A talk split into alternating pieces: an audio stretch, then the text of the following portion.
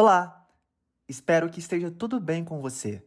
Meu nome é Matheus Pacífico e esse é o quinto episódio do meu podcast. Se você chegou até aqui, eu acredito que você esteja curtindo esse meu projeto e também se identificando pelo menos com algo que já compartilhei por aqui até agora. Mas se você veio direto para esse episódio, eu convido você a ouvir os episódios anteriores para acompanhar a sequência do que eu já relatei e compartilhei aqui. Os episódios são curtos e tenho certeza que vai gostar. Foram todos preparados por mim, com dedicação e carinho com você que me escuta e, claro, carinho com toda a minha história. Já nesse episódio, eu quero compartilhar com você o que eu aprendi um pouco mais na minha última sessão de terapia, que foi completamente dedicada ao meu maior erro, e talvez o meu maior defeito, sei lá, que é sobre criar altas expectativas nas pessoas e toda a consequência disso. Isso é algo muito comum, eu sei, porém é muito pessoal e íntimo meu. Mas eu quero muito conversar com você sobre isso hoje. Será que eu posso? Será que pode? Eu não faço ideia de quantas vezes nos últimos anos eu já me perguntei e falei comigo mesmo assim: Poxa, do nada. A pessoa sumiu do nada e parou de falar comigo do nada. Ou a pessoa parou de ser minha amiga ou meu amigo, assim do nada. A pessoa que eu tava saindo ou me relacionando foi embora e deixou de responder minhas mensagens assim do nada. Um dia tudo perfeito, outro dia, puf, sumiu. E, claro, a primeira coisa que eu vou pensar, assim como qualquer ser humano, assim como eu tenho certeza que você também pensaria, é: o que foi que eu fiz? Será que o problema sou eu? Poxa, mas sempre eu, sempre comigo? É, meus amigos, o silêncio é sufocante. E se você lida com ansiedade, assim como eu, sabe perfeitamente o sofrimento que eu tô falando que é. E principalmente quando a gente cria expectativas naquela ou naquelas pessoas. Eu tô falando no sentido de relacionamentos ou até mesmo amizades, tá, gente? Eu não sou psicólogo. Eu não sei o que é melhor ou pior pra gente. Só estou aqui para contar como eu tenho lidado com essas situações e como eu tenho aprendido a lidar com elas.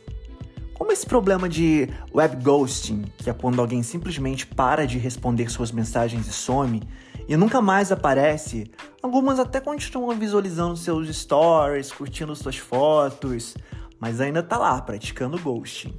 Como isso acontece com frequência comigo, eu decidi levar essa pauta para terapia. E, claro, já iniciei me culpando, que a culpa é minha, o problema sou eu, Onde será que eu tô errando? O que será que eu tô fazendo?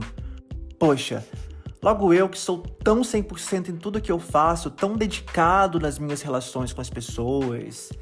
Eu realmente mereço isso? Não entendo. Só que logo após me questionar, me culpar, eu já tinha a resposta que o problema maior poderia até mesmo ter uma certa parcela de culpa na pessoa também. Afinal, ninguém é perfeito, né?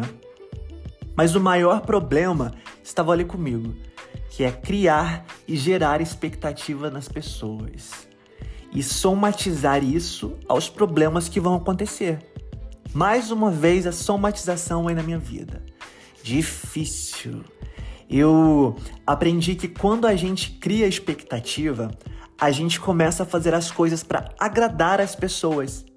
A gente acaba querendo algo de volta também. Isso é meio que natural, né? Eu entendo que existe a reciprocidade, a pessoa agradecer do jeito dela, retribuir aquilo tudo que eu fiz ou que eu preparei da maneira dela, do jeito dela, no tempo dela. E o principal, que é segredo disso que eu tô falando, não da forma que eu gostaria que fosse.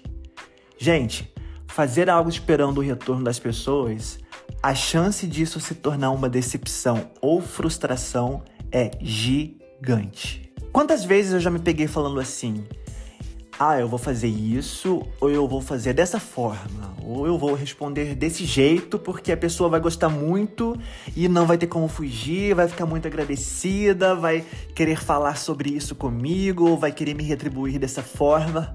Gente, que feio, que vergonha falar isso. Mas é isso.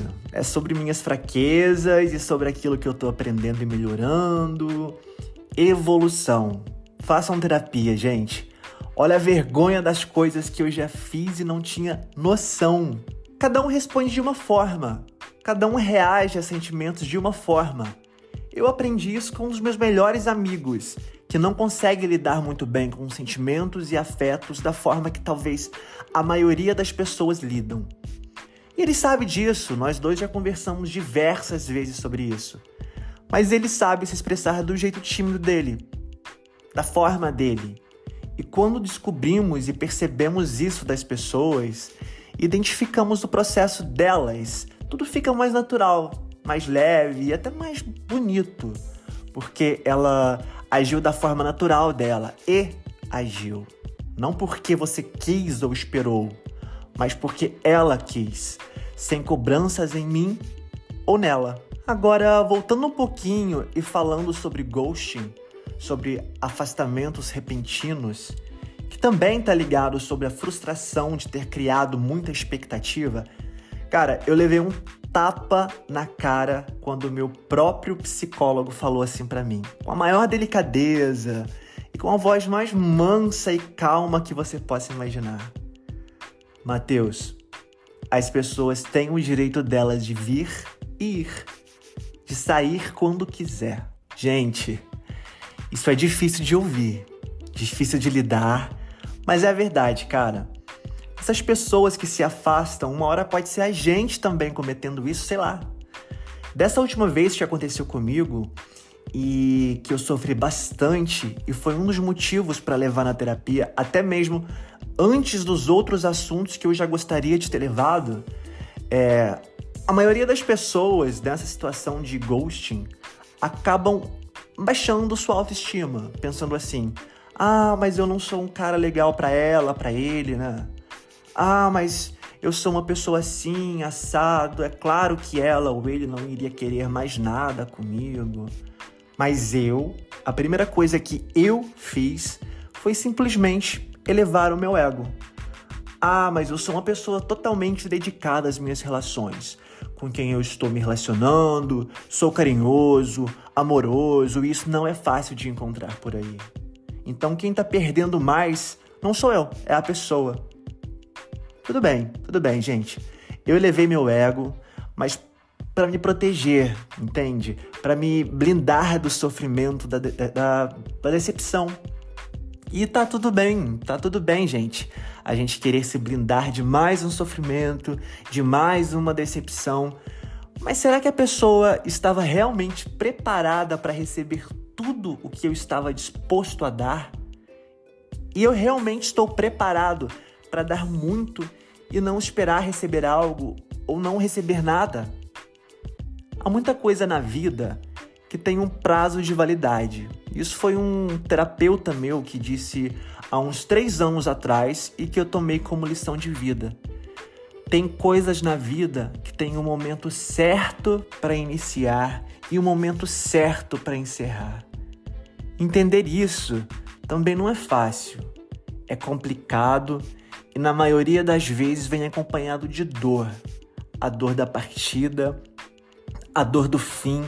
Só que a gente já sabe, um ciclo se encerra para que possa dar uma nova abertura a novos ciclos. E é assim que funciona a vida. Ciclos que se vão, ciclos que chegam e muito melhores daqueles que se foram. Um beijo, que você fique bem e até o próximo episódio.